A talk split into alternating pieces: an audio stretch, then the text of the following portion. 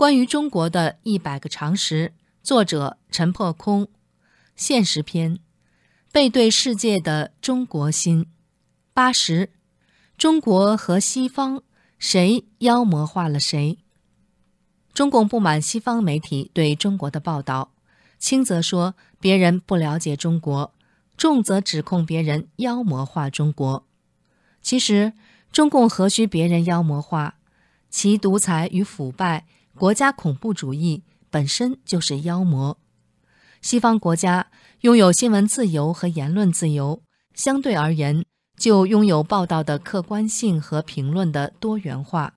在西方，媒体独立，不受政府控制，不会成为政府的传声筒，而且媒体必须守法，不能编造栽赃，不会成为妖魔化他人的工具。再说西方媒体。还置身真正的市场经济，竞争激烈。针对同一事件，可能从不同角度报道，可能发出不同的声音。换言之，西方媒体百花齐放，百家争鸣，即便有倾向，也是不同的倾向，至少有比较，有对照。在西方，媒体的权威就在于其客观性和公正性。在这种情况下，所谓妖魔化中国或中共几乎不可能，因为中共封锁消息，外国媒体报道中国时，偶尔的可能出错，但发现后会立即纠正。这个时候，中共一定会紧紧抓住零星枝节不放，仿如抓住了救命稻草，趁机大咬外国媒体歪曲，以此偷换主题，转移视线。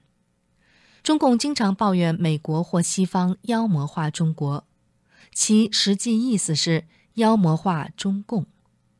中共御用文人甚至炮制了一本名为《妖魔化中国的背后》一书，为外国媒体对中共的负面报道大肆叫屈。不可一世的中共居然叫起屈来，倒是令人玩味。在中国。所有媒体为中共一统，强行舆论导向，强制正面报道，把个祸国殃民的中共塑造成一贯的伟大、光荣、正确。对照之下，西方媒体披露真实的中共，报道真实的中国，自然不如中共的意。妖魔化的制造者恰恰是中共自己，他不仅用实际行为妖魔化他自己。